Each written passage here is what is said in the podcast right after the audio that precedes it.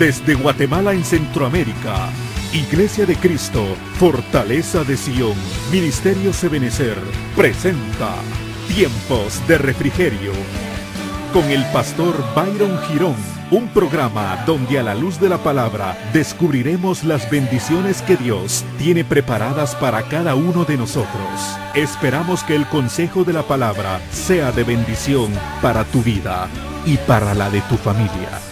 Bienvenidos. Hizo conforme a la palabra de Moisés. Y murieron las ranas de las casas, mire qué tremendo, de los patios y de los campos. Cuando nosotros examinamos la Biblia, amado hermano, y lo hemos visto en más de una oportunidad, y es que a la muerte de las ranas vino una corrupción. Cuando nosotros vemos la, tipología y vemos el significado de las ranas, mira cómo dice la versión Huneman. Y juntaron las montones, montones, y hedió la tierra. Quiere decir que cuando hay ranas de por medio hay corrupción. Cuando, cuando, cuando existen esos esos batracios, amado hermano, que bíblicamente hablando eh, son figura de los demonios, cuando la Biblia habla acerca de, de las ranas, está hablando de espíritus inmundos, está hablando de demonios. Ahora, lo interesante es que las ranas tienen dos simbologías que nosotros debemos de entender, amado hermano. Cuando la Biblia nos habla de ranas, nosotros tenemos que eh, analizar dos aristas, básicamente. Uno, que cuando las ranas eh, aparecen en la Biblia, aparecen tipificando problemas sexuales. Entonces, dependiendo de la arista que estemos analizando en el contexto de la palabra, debemos de examinar si en ese contexto las ranas se... ¿Cuál podría ser la palabra? Se están refiriendo a problemas sexuales dentro del contexto de la Biblia o, la parte que hoy me interesa platicar con usted, a problemas de doble ánimo. Cuando la Biblia habla también acerca de las ranas, amado hermano, eh, y cuando habla de aquel tipo de animal, porque no solamente las ranas eh, son animales que viven en dos ambientes, el problema con las ranas, por lo cual son figura de doble ánimo, es porque en lo natural las ranas son conocidas como anfibios, pueden vivir en dos ambientes, y una persona que sabe vivir en dos ambientes es una persona de doble ánimo, amado hermano. Las ranas como batracios pueden vivir en el agua como en la tierra. Esto aplicado a algunos cristianos que se congregan, diga conmigo que se congregan, pero participan de los asuntos del Señor en la iglesia porque están congregados, pero a la vez comparten las cosas del mundo. Entonces cuando nosotros le acercamos la lupa a esta situación, a esta problemática de las ranas, podemos ver que cuando estamos platicando de ellas, podemos estar hablando perfectamente de aquella persona que ha sido atacada espiritualmente y que de alguna manera ese ataque espiritual de estos espíritus inmundos han provocado una partición en su corazón que de alguna manera, por amar a Dios sobre todas las cosas, así como usted y como yo, eh, Seguimos perseverando, amado hermano, dentro de la iglesia, dentro de la congregación a la cual nosotros estamos asignados para los hermanos que nos ven por la internet. Pero el estar congregado dentro de una casa y compartir las cosas del mundo, eso quiere decir que tenemos problemas de doble ánimo, amado hermano. Una persona que vive dentro de la congregación, se congrega, eh, precioso, sirve dentro de la casa, eh, está puntual en todos sus servicios, cumple a cabalidad con los preceptos que se han establecido eclesialmente. Pero cuando no está dentro de la casa, vive un tipo de vida diferente, tiene problemas espirituales. Y ahí hay espíritus inmundos de doble ánimo operando, tipificado bíblicamente por la situación de las ranas. Entonces, ¿cómo se quita el doble ánimo? Las ranas note que tienen lugares donde son engendradas, es decir, las ranas no nacen en cualquier lugar. Usted no ve eh, ranas, amado hermano, pues, por lo menos yo no recuerdo haber visto ranas en el mar, ¿va? Las ranas se engendran en agua estancada y en agua contaminada. Quiere decir, amado hermano, que cuando hay contaminación, cuando hay una palabra retenida, cuando no hay un fluir de rema, cuando no hay una palabra revelada, una de las cuestiones que puede causar en el corazón cuando un hombre no ha tenido palabra suficiente en su corazón. Recuérdense que la palabra no solamente la recibimos al momento de estar dentro del servicio, o sea, entendemos que la predicación es un momento, por así llamarlo, de cena mayor, por así llamarlo, ¿verdad? Por ponerle un nombre. O, la cena, pues la cena, el servicio, en la, si es en la mañana es su desayuno, si es al mediodía su almuerzo, si es en la noche su cena. Pero adicionalmente a la palabra que se recibe dentro de la congregación, debe de existir un ímpetu y un deseo en el corazón de cada hijo de Dios de conocer más de la palabra. Cuando nosotros, amado hermano, solamente recibimos el conocimiento, recibimos el rema, recibimos la revelación de Dios a través del ministro o a través de algún hermano con el que estemos compartiendo, pero nosotros no estamos leyendo nuestra palabra, estamos provocando que en nuestra vida exista agua estancada. No sé si me estoy dando a entender, amado hermano. Y cuando existe, es decir, cuando una persona no fluye en la palabra, recuérdese que la Biblia dice que nosotros hemos sido ya limpios y lavados por la palabra. Entonces, la palabra de Dios tipificada en el agua, lo que provoca, una de las muchas cosas que provoca en el Hijo de Dios es la limpieza espiritual. Entonces, cuando una persona no tiene suficiente palabra, porque quiero decirle que esta es la cena de hoy, pero mañana usted amanece con con hambre. ¿Cuántos se desayunan a las 5, 6, 7 de la mañana unos sus huevitos tibios, con unos sus, unos sus granitos de sal, tortita tostada? Uno, como dicen, los, como dicen allá por mi pueblo, unos huevitos poché. Yo no sé cómo se hacen los benditos huevos poché, dicen que los cocen con vinagre, ¿va? ¿Alguien sabe hacer aquí huevos poché? Los cocen con vinagre, ¿verdad? No.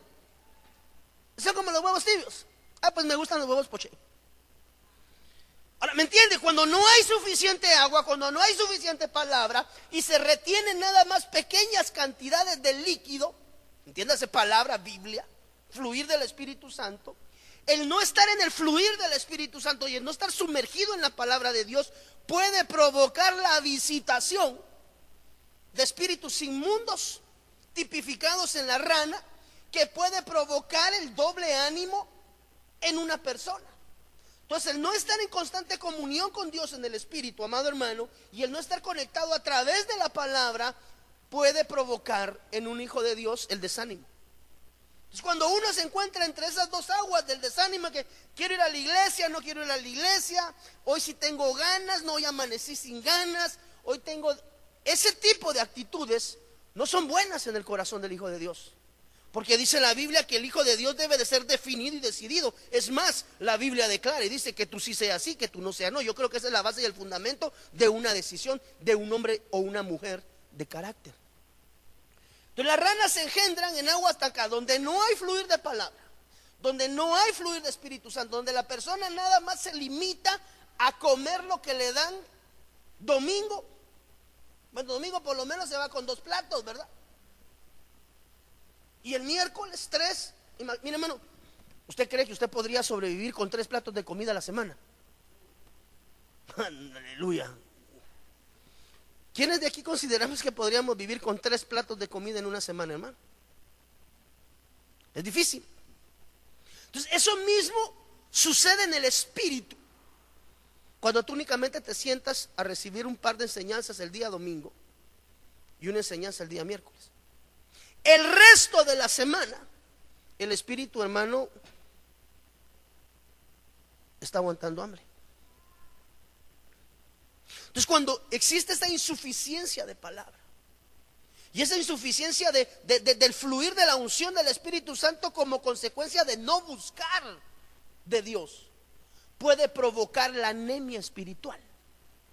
Y mire, yo no sé, yo no sé usted, amado hermano, pero a mí me suele suceder cuando mis defensas están bajas, cualquier enfermedad, bueno, eso, eso clínicamente hablando sucede en, todos los medios.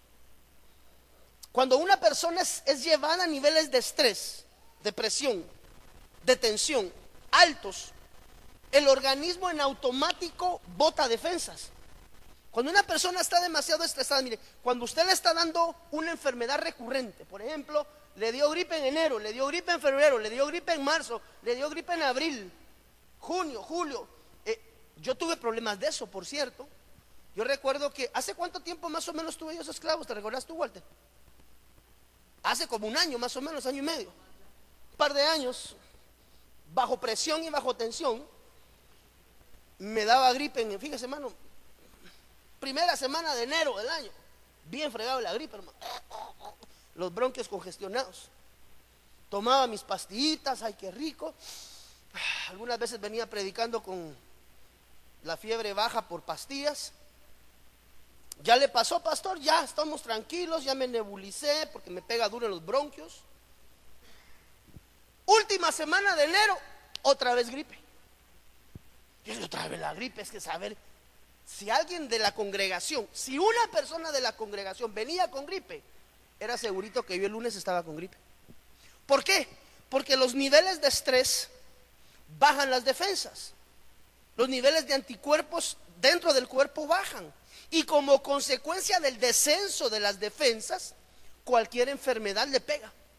Entonces, cuando una persona está anémica espiritualmente hablando, cualquier situación, cualquier circunstancia dentro de la congregación, dentro del trabajo, dentro de la familia, donde se movilice, va a ser mortífero y puede llegar a convertirse en una enfermedad terminal, algo tan sencillo como lo es una gripe. Por ejemplo, usted sabe que aquellas personas que sufren del síndrome de inmunodeficiencia adquirido, ¿cuál es esa? SIDA, VIH le llaman, ¿verdad?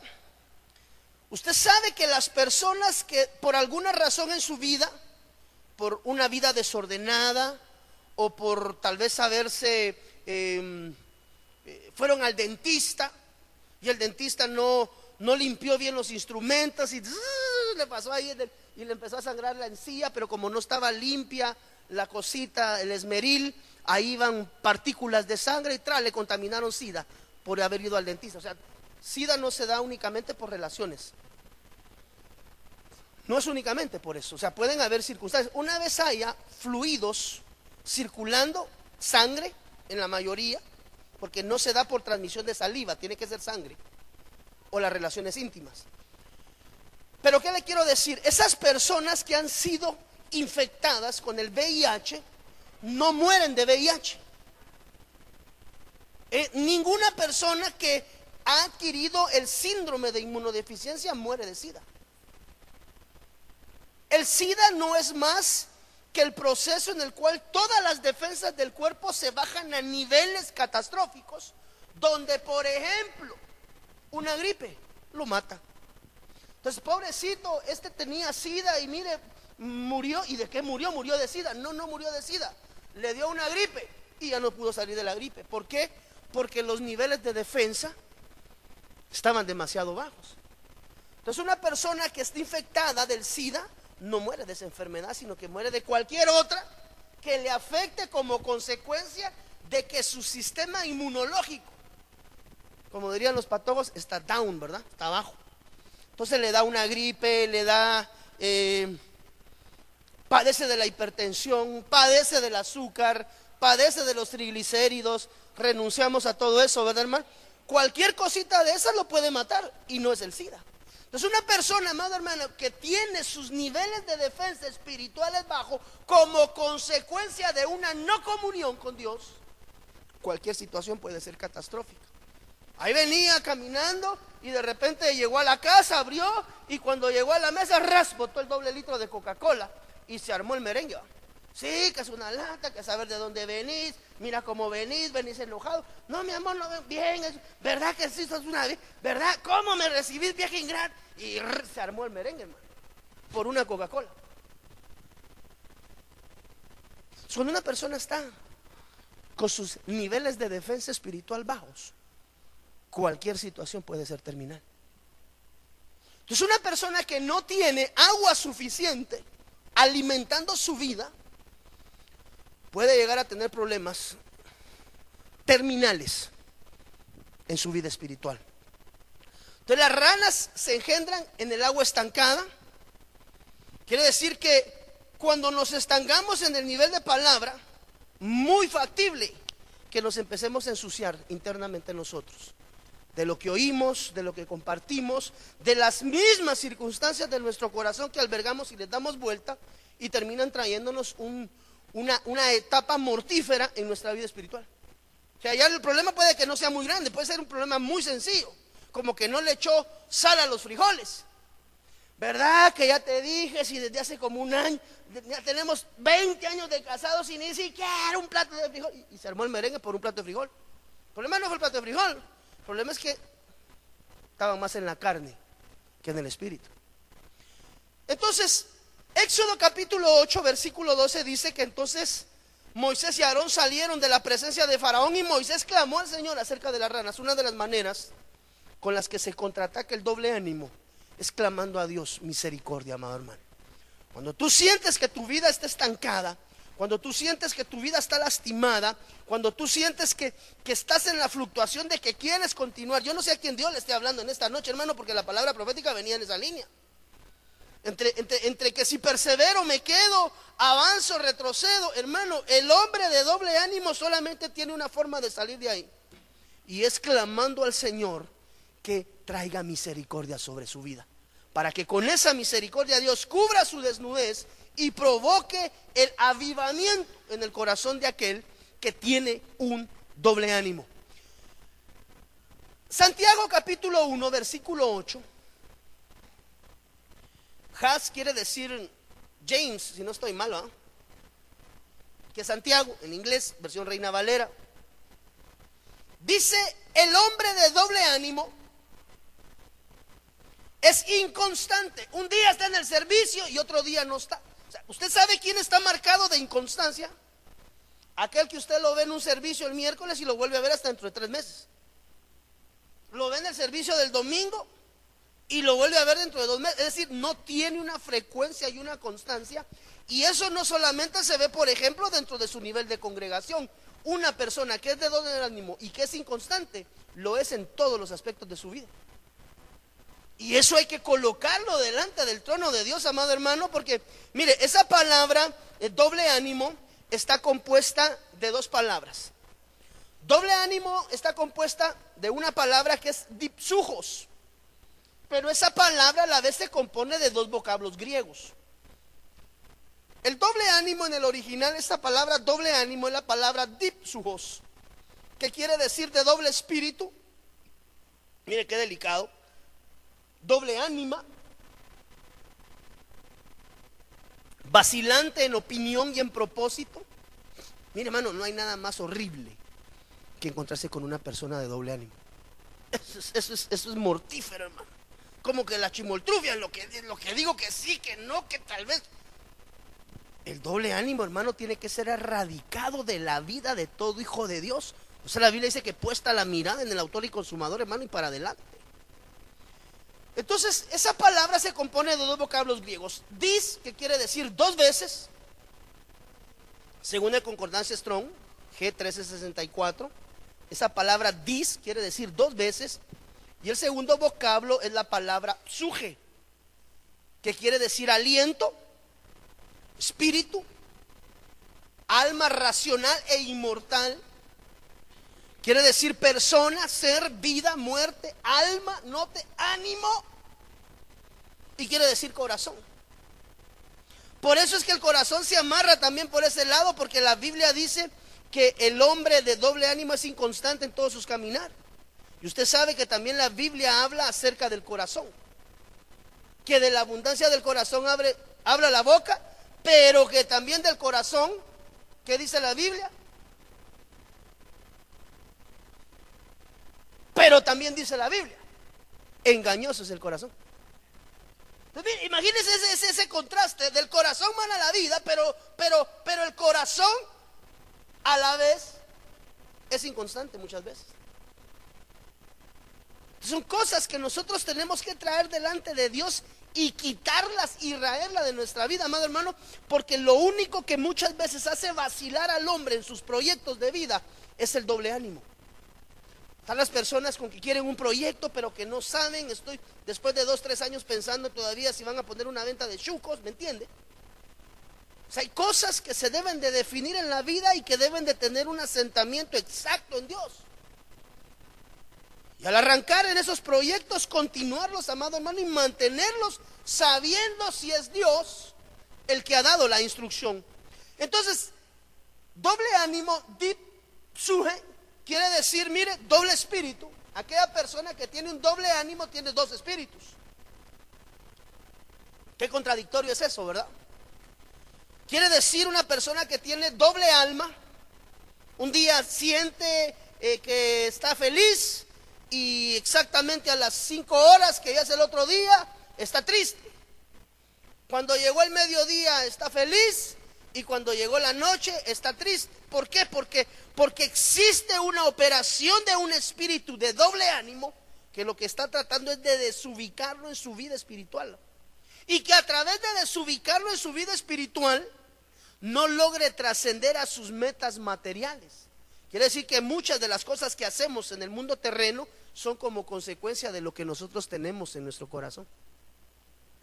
Por eso dice la Biblia que así como el tal piensa, así es. Porque en los pensamientos, hermano, están los proyectos. Cuando nosotros aprendemos a recibir instrucción de Dios y a mantenernos firmes, puesta la mirada donde debemos de tenerla, tenemos que aprender a ser hombres de un solo espíritu, no de doble espíritu. Porque aquel hombre que es de doble espíritu es inconstante siempre. ¿Quiere decir doble alma? ¿Quiere decir doble ánimo? Quiere decir doble corazón. Un día piensa una cosa y otro día piensa otra. Mira, yo no sé si a usted se le ha dado, hermano, que cuando usted va a arrancar con algún proyecto en su vida le cuesta mucho definirse y decidirse por qué va a ser. Y un día está como, la, como, como, como el... ¿Cómo es que se llamaban aquellos dos loquitos que salían en Chespirito?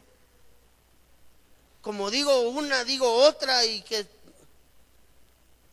el botijas y el, y el chompiras.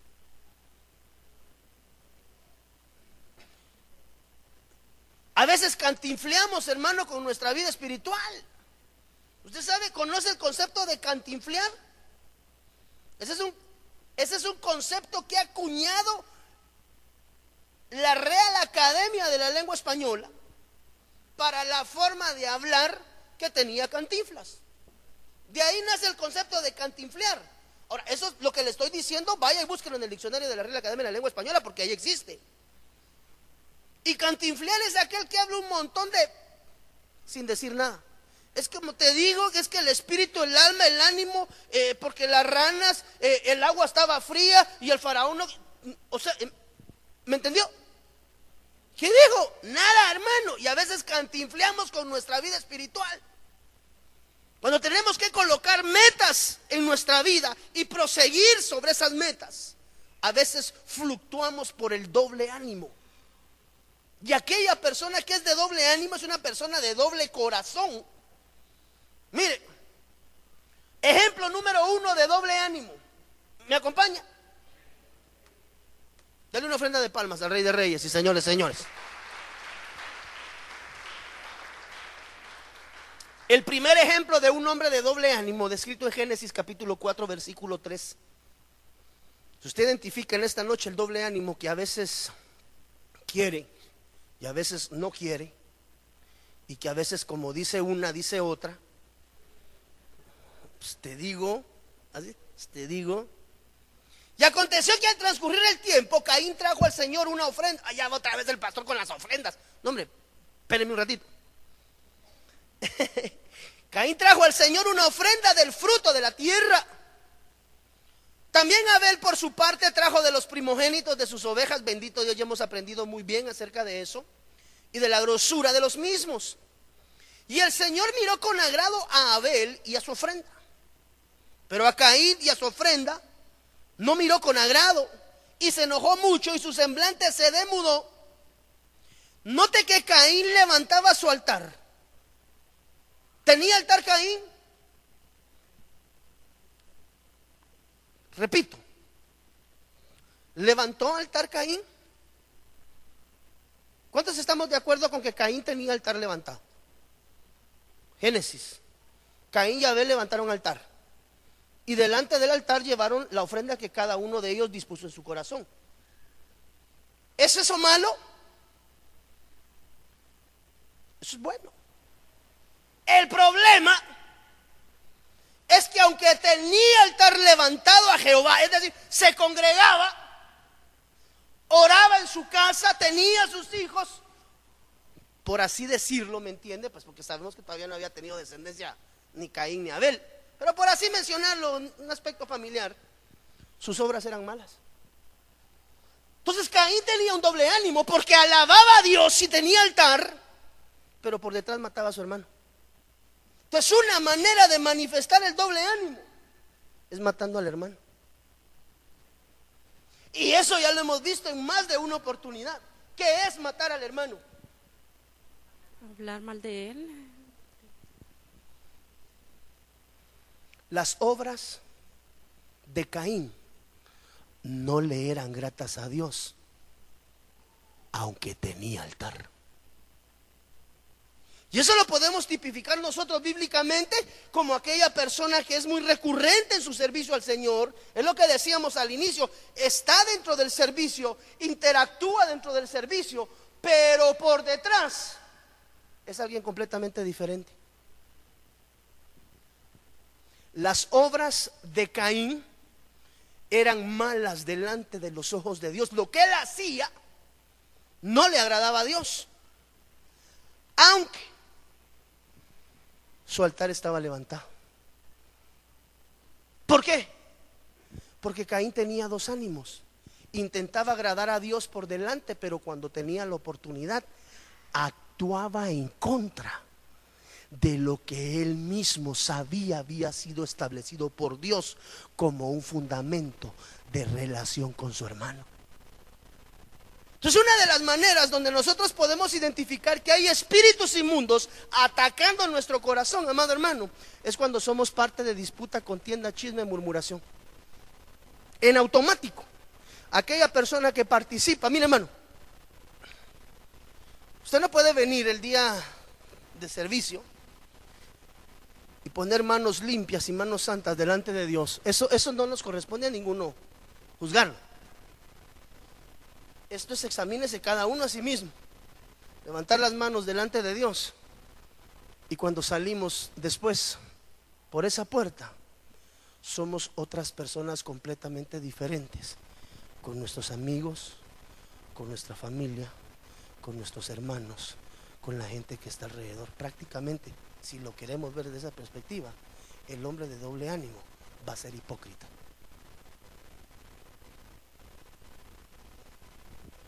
Está cardíaco, hermano. Pero el problema es que ese es un ataque espiritual. Usted puede ser una persona muy correcta, muy correcta, mire, íntegra, bendita la misericordia de Dios, pero con una mala amistad que llegue a ser se puede convertir en una persona de doble ánimo. La persona de doble ánimo recibe la palabra en la congregación, pero su forma de vida es diametralmente opuesta allá afuera. Aquí nos metemos en clavos. ¿Quiere que nos metamos en clavos? ¿Nos metemos en clavos? No me lo digan, amén, hermano. De ahí queremos salir corriendo, pero vamos a meternos en un par de clavitos, en unas tachuelitas. ¿Qué respondería su esposa si le pregunto cómo usted, hermano, la trata en casa? Solo que se lo voy a preguntar en la oficina pastoral. Delante de testigos, cuando usted no esté. ¿Qué cree usted que diría su esposa? No diga. Pregunto, ¿qué diría su esposo de cómo usted le trata a él cuando llega de trabajar? ¿Cuál será su respuesta? Si su respuesta fue una que es diametralmente opuesta a la manera en la que nos... Ahora, espéreme, ubiquemos al hermano y ubiquemos a la hermana dentro de la congregación. Solamente nos hace falta repartir aureolas allá en la entrada, hermano, pero vamos a, a mandar a hacer unas, ¿verdad? Porque aquí todos somos santos. Pero ¿cómo somos en casa? Esa es la pregunta. Porque usted me puede decir, pastor, estamos levantando altar en casa. Bendito Dios. Pero si cuando sale al mercado se va con la hermana que vende pollo y la hermana que vende pollo también está en otra congregación y de repente empiezan a pelar que mira, es que, es que tanto pisto que piden en aquella iglesia que está por allá lejos. ¿Me entiende? Es una persona de doble ánimo. Tiene altar, pero sus obras no van conforme al altar de Jehová. Entonces aquí no podemos pasar nosotros un, autoexamen, hermano. Es más, eso es lo válido, bíblicamente hablando. Examínese cada uno a sí mismo. Entonces, si tu manera de comportarte dentro de la casa, hablamos iglesia, es muy diferente a la manera de comportarte en casa, hogar, hay problema de doble ánimo. Si delante del hermano, Abraham, como vos, cómo me bendice tu vida, Abraham, vos no tenés idea. De, a la voz. Cada día yo estoy anonadado. ¿Qué hay ahí? Doble ánimo. Caín tenía un problema. Caín levantaba su altar, pero sus obras no eran conforme al corazón de Dios. Entonces aquí, el rollo no es tener altar levantado, únicamente. Hay que levantarlo y saberlo levantar. Pero lo más importante de tener altar levantado es que tu comportamiento delante del hermano y delante de Dios siempre sea el mismo. De lo contrario, tienes un problema. ¿Y cómo se llama? Doble ánima, doble corazón, doble pensamiento. Por no decir doble personalidad. Y ahí estamos hablando de espíritus. Usted ha visto aquellas películas, es que salen unas películas tan raras, ¿verdad? Donde de repente está un psicólogo atendiendo a una paciente o a un paciente y le toca mandar a llamar 4, 5, 6, 7, 10, 15 personas que viven dentro de esa persona. En eso se puede convertir uno, si no aprende a vivir con la mirada puesta en el autor y. Se vuelve tan sutil el aprender a ser alguien de doble personalidad como lo fue Caín. Mire que Caín trajo ofrenda, puso altar, o sea, él estaba practicando un evangelio. Si usted lo quiere ver desde esta perspectiva, Caín estaba aparentemente caminando en el orden de Dios. La ofrenda no era lo que tenía que traer, él estaba trayendo ofrenda. Tenía altar encendido donde estaba llevando. Pero su problema fue agarrar al hermano y llevárselo al campo. Y en el campo matarlo. ¿cómo se puede ser una persona de altar y a la vez sea maligno en su forma de actuar? Eso no, eso no, eso no encaja, hermano. Tú no puedes manifestar ser hijo de Dios. ¿Por qué? Dañando al hermano, porque Dios es amor. Nosotros no podemos manifestar ser hijos de Dios hablando del hermano si la esencia del Evangelio es Cristo Jesús en amor y la Biblia dice que el amor cubre multitud de faltas. Son aspectos tan sencillos, amado hermano, que nosotros como iglesia debemos de sentar y analizarlo en todo los aspectos de nuestra vida, no solamente en nuestra vida eclesial, sino que en todos y en cada uno de los aspectos que estemos viviendo. ¿Por qué Caín estaba así? Porque él aparentaba ser un consagrado, pero el espíritu del maligno que estaba operando en él mató a su hermano. Ahí hubo un asesinato. No sé si me estoy dando a entender, amado hermano. Dígame amén, por favor, porque siento que estoy caminando solito. Ok. Ejemplo número dos, doble ánimo. Segunda de Reyes, capítulo 5, versículo 25. Versión del lenguaje actual siempre, por favor. Cuando lo encuentre, me dice amén, si fuera tan amable. A la que rápido pasa el tiempo, hermano. Hoy yo hablo mucho. No, ¿verdad? Es el tiempo. Y él entró y se puso delante de su señor. Y Eliseo le dijo, ¿de dónde vienes, Giesi? Y él dijo, tu siervo no ha ido a ninguna parte. Mentirosazo. Si hubiera habido anuncio, hermano, le hubieran puesto aquella que dice, casaca. ¿Se acuerda usted de ese anuncio? ¿Qué, es lo que, denunciaban en eso de casaca? ¿Se acuerda usted no? ¿Ah? Bueno, casaca. Y él dijo, tu siervo no ha ido a ninguna parte. ¿Usted cree que Eliseo sabía? mire lo que le dice, él entonces le dijo, ¿no estaba también allí mi corazón, Giesi?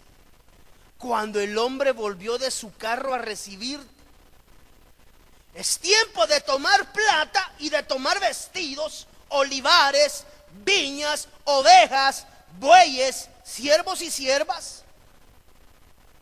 Por tanto, la lepra de Naamán se te pegará a ti y a tu. Mira, aquí cargó con todo y la descendencia, hermano, por un error individual. Se te pegará a ti y a tu descendencia para siempre. Y salió de delante del leproso blanco como la nieve. ¿Por qué, amado hermano? Porque Giesi estaba marcado también con el doble ánimo y tenía una lepra que había provocado ese doble ánimo y ese doble ánimo lo estaba provocando algo que se llamaba avaricia o amor por los billullos. Así cuando una persona muestra demasiado interés,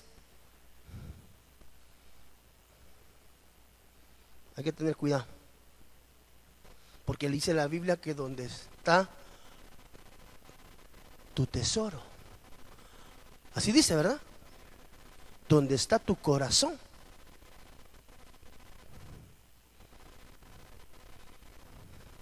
la salto de la misericordia, hermano. Entonces el espíritu operante en el doble ánimo de Jesse se llamaba avaricia. Porque la avaricia es el amor desmedido por las cosas materiales. Cuando una persona vuelca su corazón sobre las cosas, mire, eso es mortífero en un ministro. Eso es aniquilante en un ministro, hermano. Por eso, si mire, si tú tienes palabra de Dios, de que Dios te va a enviar a un ministerio, yo te ruego, hermano, en el nombre de Jesús, que tu mirada esté puesta en el autor y consumador de la fe,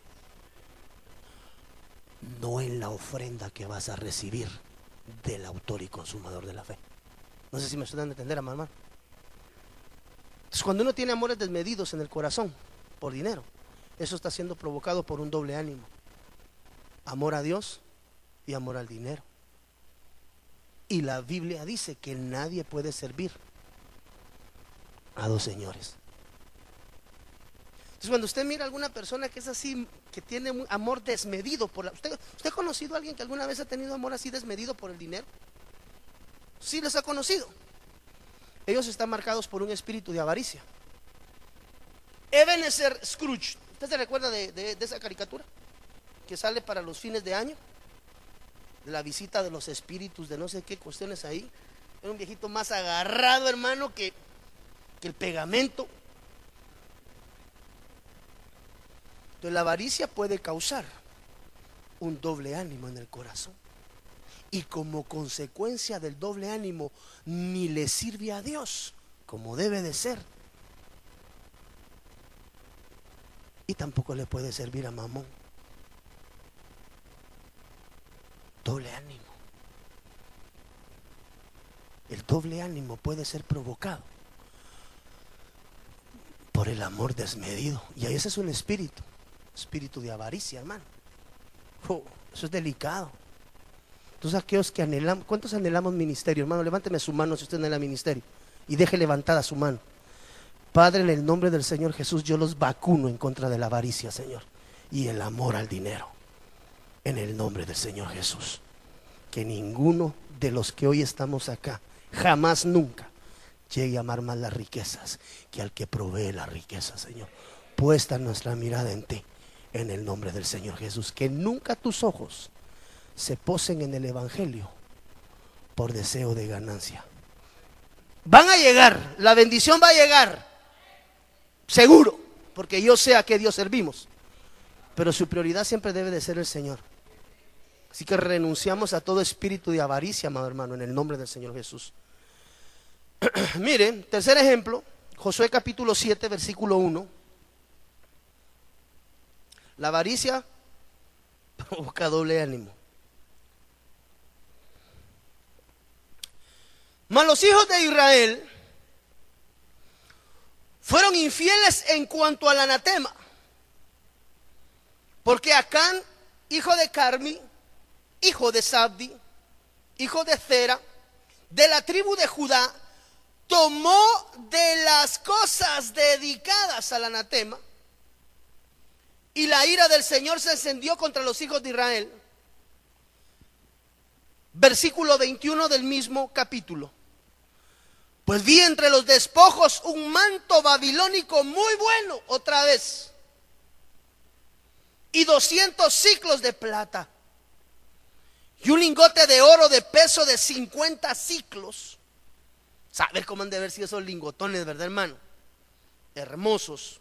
Pero dice la Biblia que eran tan comunes en los tiempos de Salomón que hasta se sentaban en los lingotes de oro, hermano. ¿Usted puede creer eso? Fue tan próspero el gobierno del rey Salomón que se puso de moda el oro, hermano. O sea, teclado bañado en oro, común. ¿De cuánto es este? De 14. Tráigame uno de 24 porque con este no sale bien el, el sí.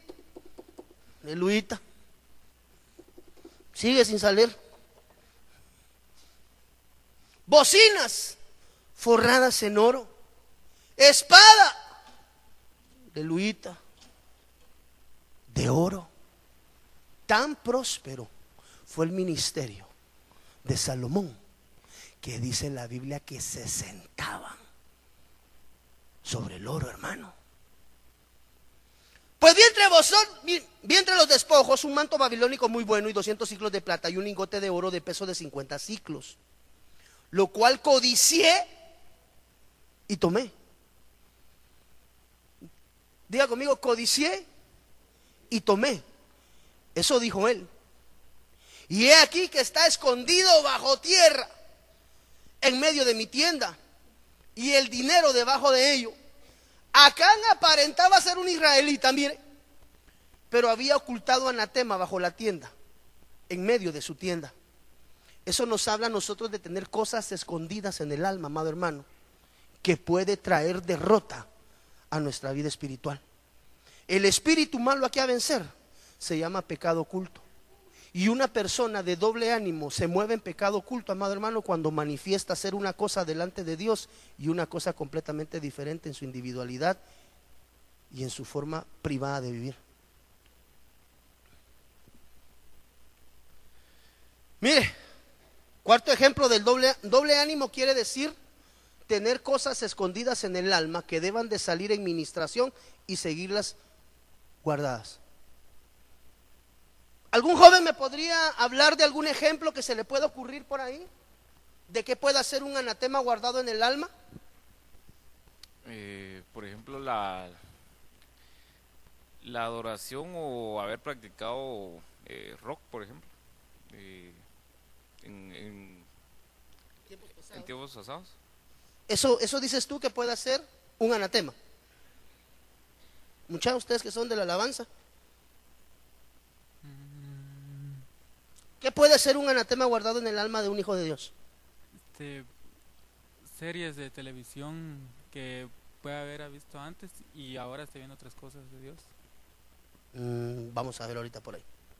Pornografía. Música. Música.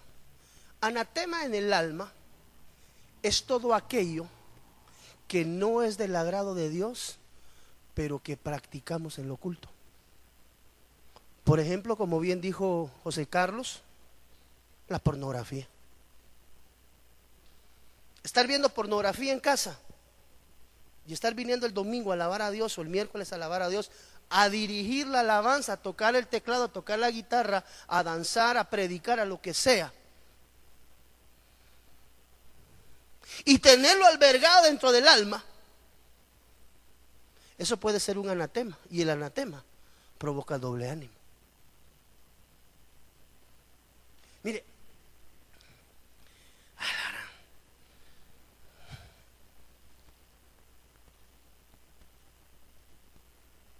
un ejemplo de cómo se puede provocar el doble ánimo con un anatema en el corazón, guardado en el alma. Me lo voy a inventar. Me permite que me lo invente. Inventado. Cualquier parecido es mera coincidencia, porque no estoy pensando en nada ni en nadie. Bendito Dios. Un anatema en el alma podría llegar a constituirse, por ejemplo, aquel joven, la edad 15, 16, 17, 18, 19, 20,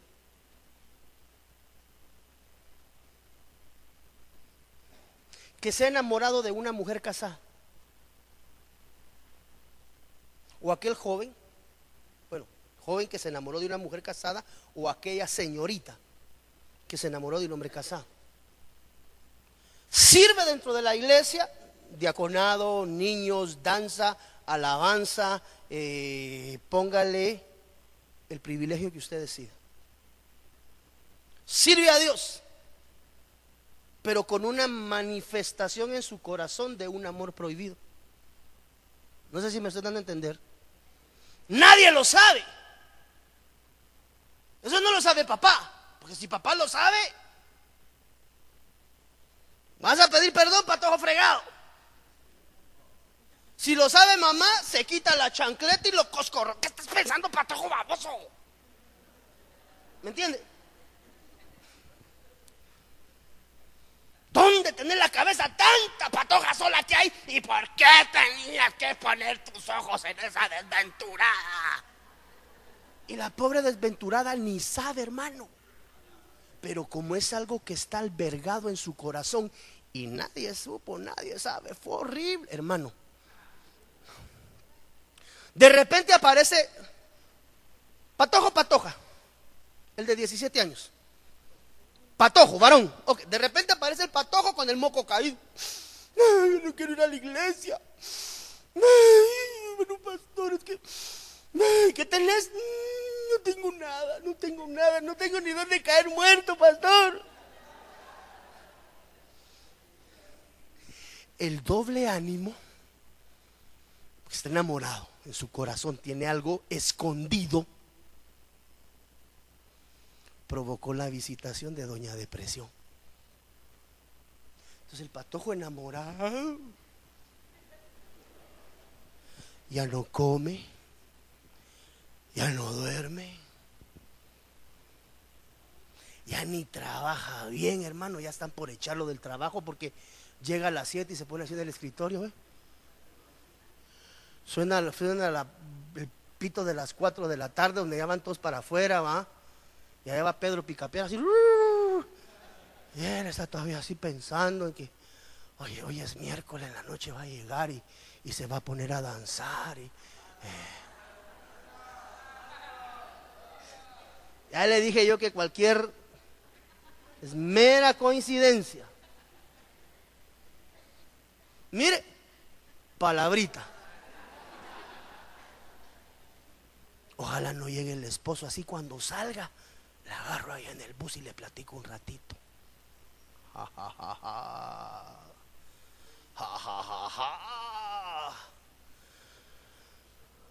Doble ánimo. Sirviendo y tirándole la esposa al hermano. O conversa. ¿Por qué?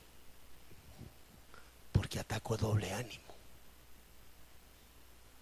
El anatema, cuando llegó, lo escondió. Y el no confesarlo y sacarlo provoca el doble ánimo. Un día está danzando, aleluya.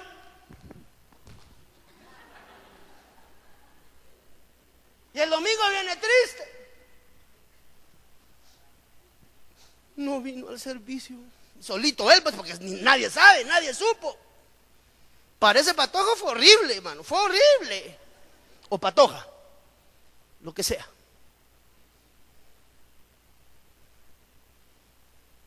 las cosas albergadas y escondidas en el alma pueden llegar a ser anatema en la vida del Hijo de Dios.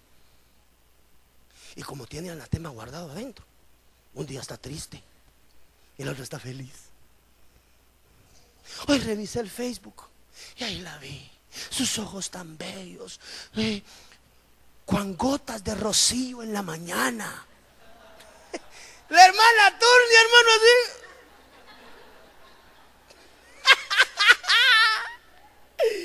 Dele una ofrenda de palmas al Rey de Reyes. Renunciamos a todo anatema en el nombre de Jesús, hermano.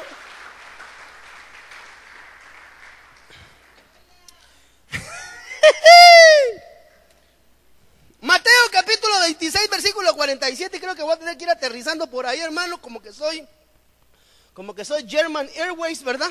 Se les cayó el avión a los pobres alemanes, hermano. Pues sabe que habían anunciado. Yo no sé, ahí, ahí hubo algo. Estaban anunciando los viajes a Europa a 15 dólares, hermano. En 15 dólares era el precio de comercialización de los viajes intra-Europa. 15 dólares aquí ni para ir al, al puerto, como dijo la Valdetti, sale más la excelentísima señora presidenta de la República. como digo acá, córtale mi chavo. Sale más barato ir a Matitlán que a Europa. O a Europa que a Matitlán. O sea, es una cosa así. Pero ya en la chalupa viajando también. Pero gloria a Dios. Hablemos de Biblia, hermano. Mateo 26, 47. Mientras todavía hablaba, vino Judas, uno de los doce, y con él mucha gente con espadas y palos. Siempre los montoneros con Judas de parte de los principales sacerdotes y los ancianos del pueblo.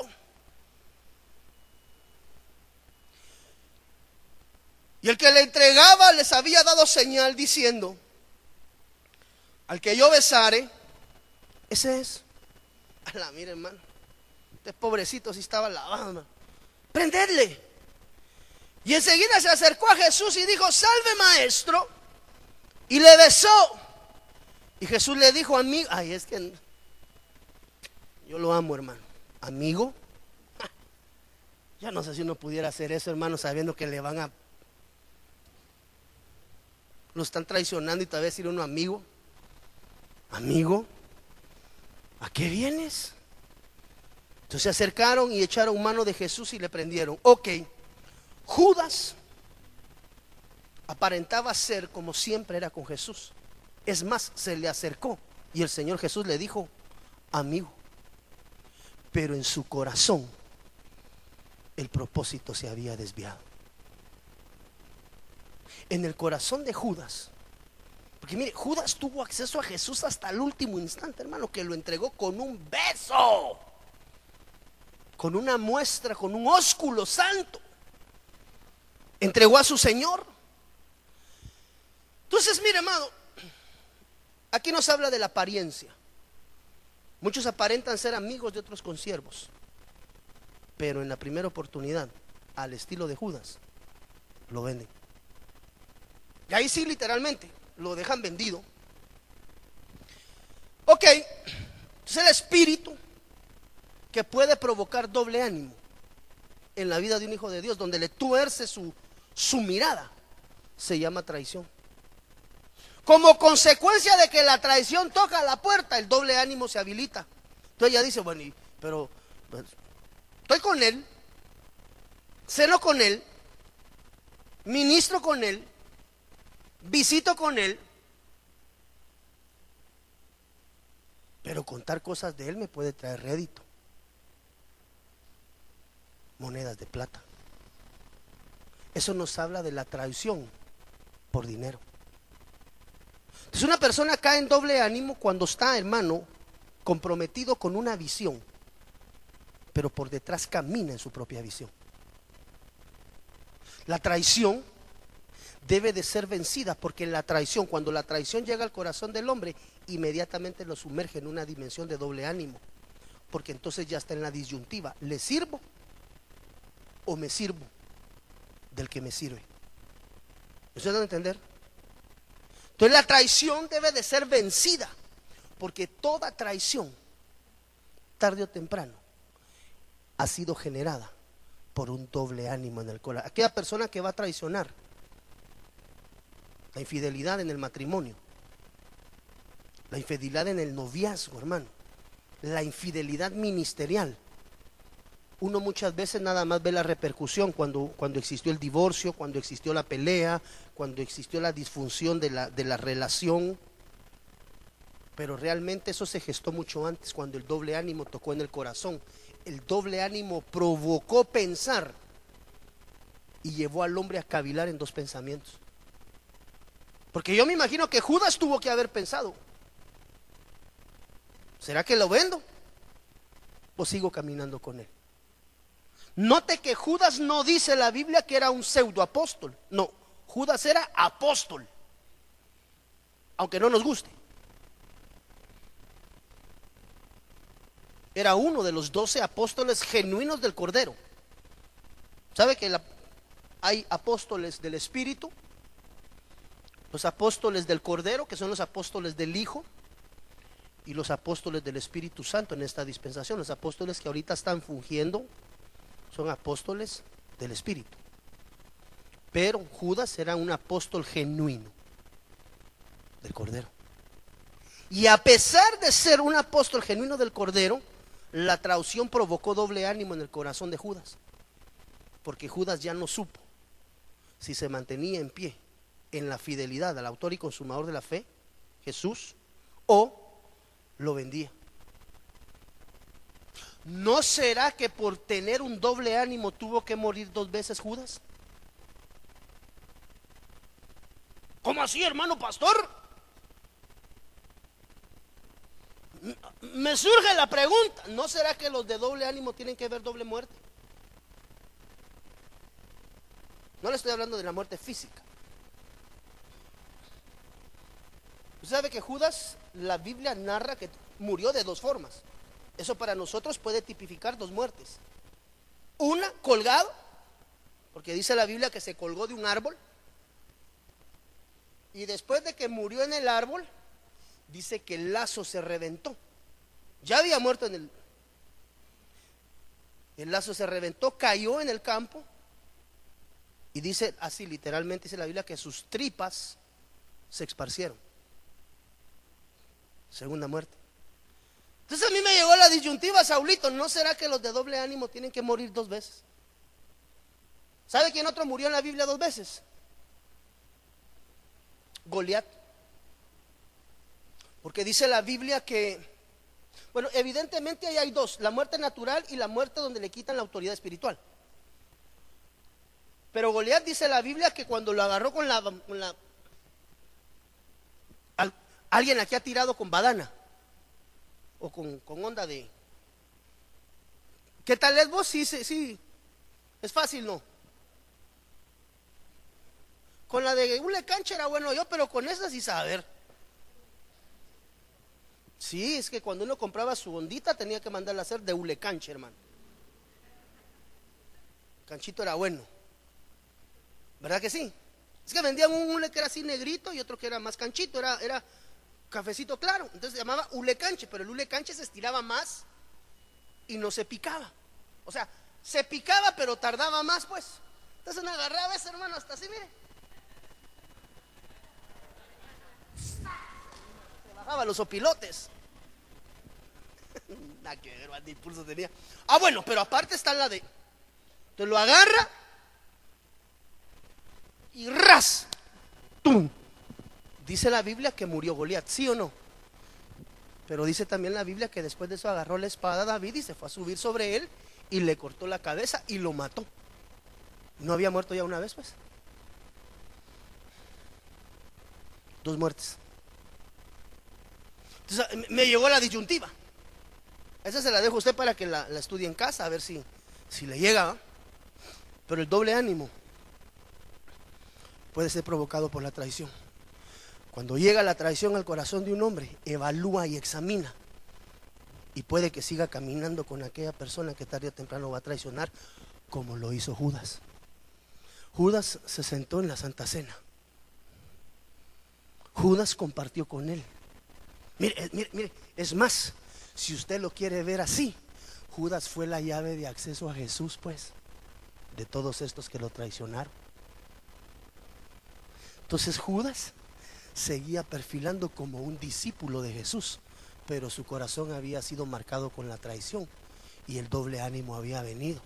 Y por precio de 15, creo que fueron 15 monedas de plata, ¿cuánto fueron? 30 monedas de plata, vendió a su Señor. 30 monedas de plata, dos veces 15. Ahí le sacan punta después a eso. La pregunta del millón es, hermano, ¿ha sido atacado con el doble ánimo? Doble ánimo no es únicamente no querer, hoy voy al servicio, no ya amanecí cansado, mañana voy, pasado no voy. Doble ánimo no es comprometerse en las cosas de Dios y no cumplirlas, decir que va a servir y de repente no viene. Eso es únicamente una parte. Pero el doble ánimo, hermano, puede estar marcado por la traición, puede estar marcado por el pecado oculto, puede estar marcado, mira, amado hermano, por la avaricia, el amor al dinero, y puede estar marcado por el odio al hermano.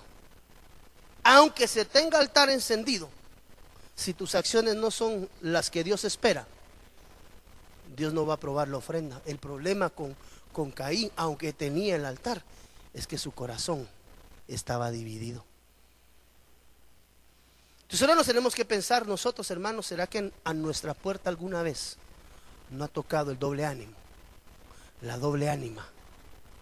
Porque si es así, yo creo que hoy es una noche indicada para que nos podamos presentar delante del Señor y votar todo doble ánimo que eventualmente se pudo haber estado levantando en nuestros corazones. Porque al final el doble ánimo Dice la Biblia que el hombre de doble ánimo es fluctuante en todo. Entonces no es nada más en eso. Esa es una manifestación de identificarlo, pero pueden existir muchas. Pero el doble ánimo se marca en todos los caminos del Hijo de Dios. El de doble ánimo, un día está contento con un trabajo y a la semana renuncia. No, no, no, no, no, no, no, me iban a pagar lo que yo quería. Busca trabajo, le sale a los 15 días. No, no, no, no, no, es que, es que, es que estaba demasiado iluminado el local se fue. A los 15 días le salió otro. No, hombre, es que aquí, aquí el local no estaba muy iluminado, pero, pero es que la zona era muy peligrosa. Alemán, hombre. El doble ánimo puede provocar que los sueños y los anhelos de un hijo de Dios mermen en su caminar. Entonces tenemos que despojarnos de nuestro corazón de todo aquello que pueda provocar una doble ánima. Mire, doble espíritu, doble ánimo, doble corazón. Todo aquello que te hace,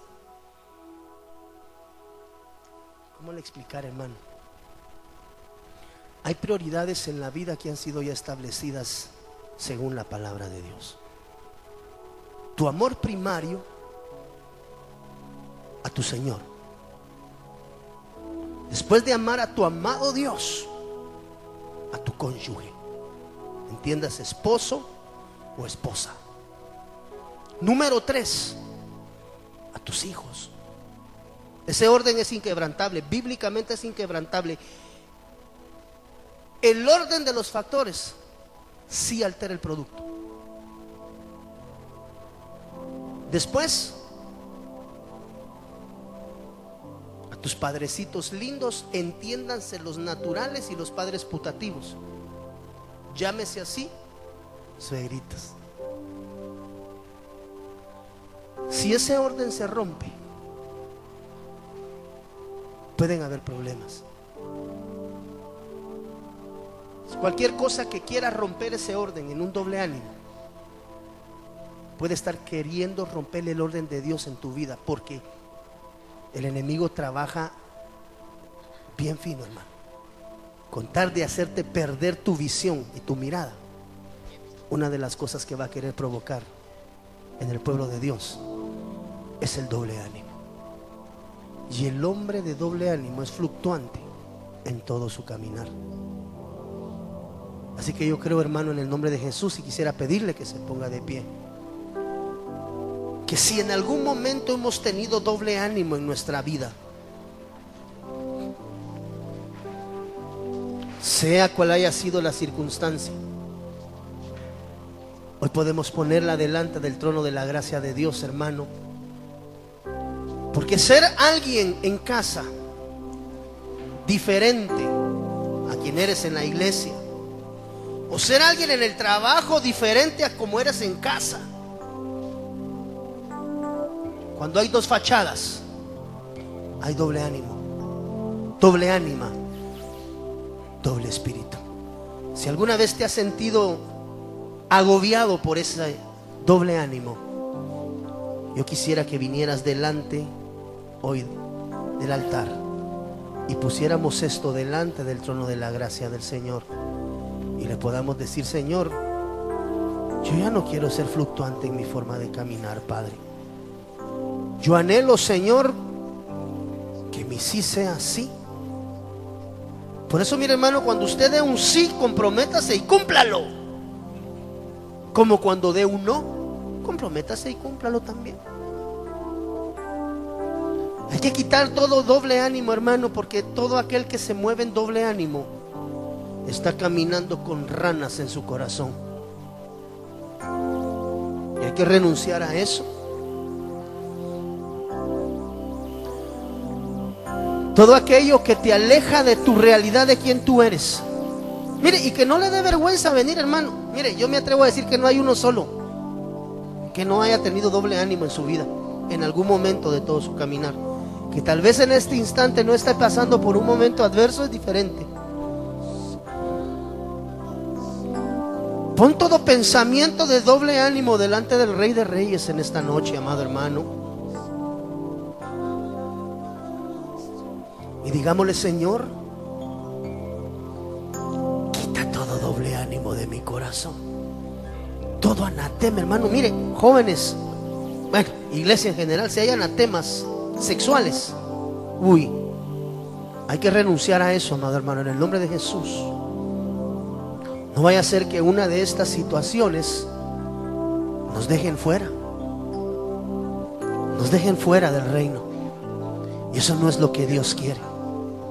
Hay que vencer el doble ánimo. Cuando te propongas algo, mire, puesta la mirada en el autor y consumador y prosigamos hacia la meta, así decía el apóstol Pablo. Él tenía claro a dónde iba, hermano, y aunque le llovía, era como el búfalo y caminaba en contra de la tormenta. Hoy queremos esa, esa unción de búfalo y de águila. El búfalo que arremete en contra de la tempestad y el águila que busca las alturas para sobrepasar toda tormenta pero que nunca las circunstancias te hagan retroceder. Tú no fuiste diseñado para retroceder, hermano.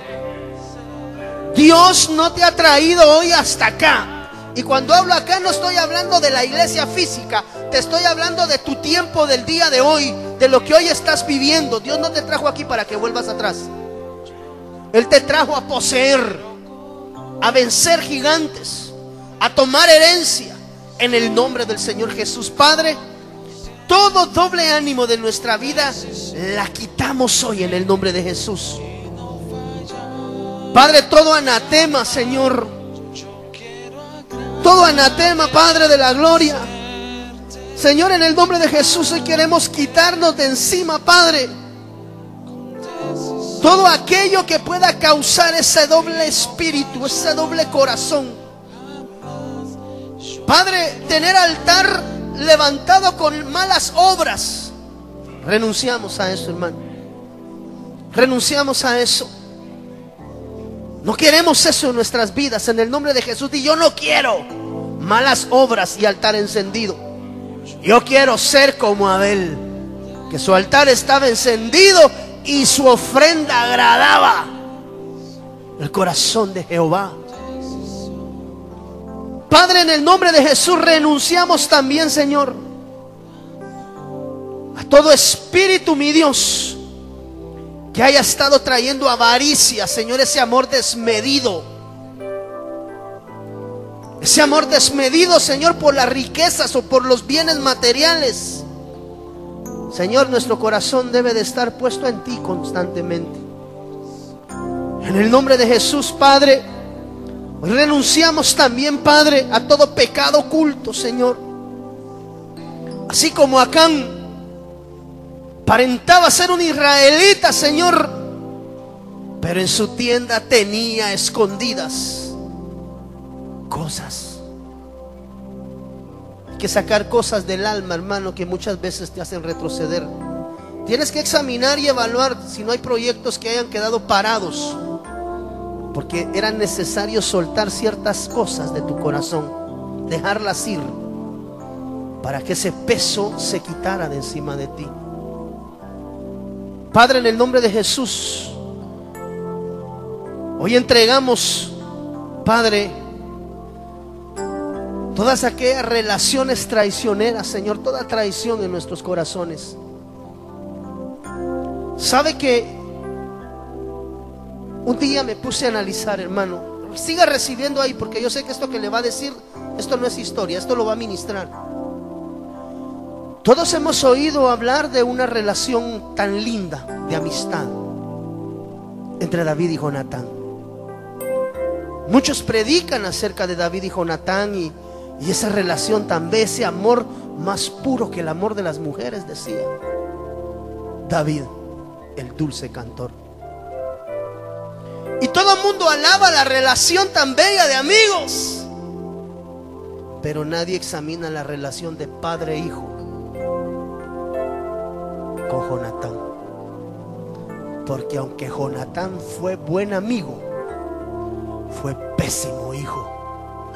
Porque su lealtad y su fidelidad debieron de ser siempre antes para con su padre ¿Por qué? Porque el corazón de Jonatán fluctuaba en dos amores.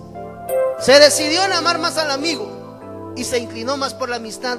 Usted sabe que Jonatán le anticipó a David todas las jugadas que su padre estaba haciendo para, para encontrarlo. Pues la traición, que aunque la historia no la han vendido como una historia genuina de amistad de Dios, la traición al padre fue un detonante, porque Jonatán le debía fidelidad primero a su padre que su amigo. Y Jonatán traicionó a su papá por defender al amigo. Tremendo. Tu fidelidad siempre debe de ser primero a tus padres, hijo, natural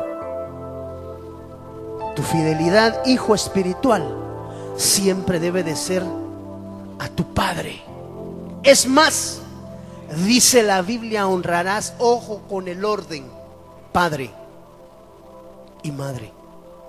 Ambos requieren honra y respeto, pero en el orden de honra va primero el Padre que la Madre. Que no se te olvide. No vaya a ser que queriendo tener buenos amigos, termines traicionando a tu padre. Y a causa de eso, no heredes. Padre, en el nombre de Jesús, hoy ponemos toda, todo doble ánimo, sea cual sea el motivador, Señor, delante del trono de tu gracia. Te decimos, Señor, guárdanos y cúbrenos.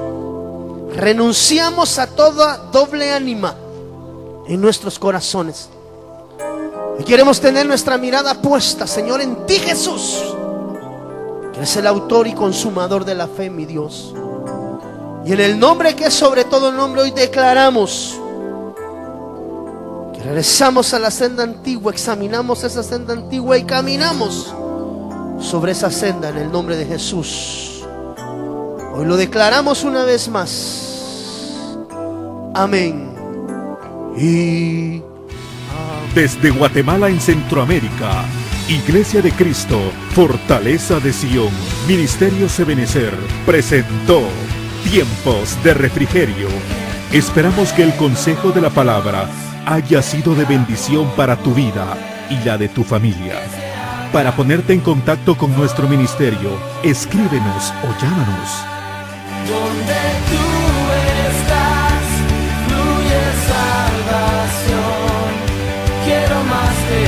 Hasta la próxima.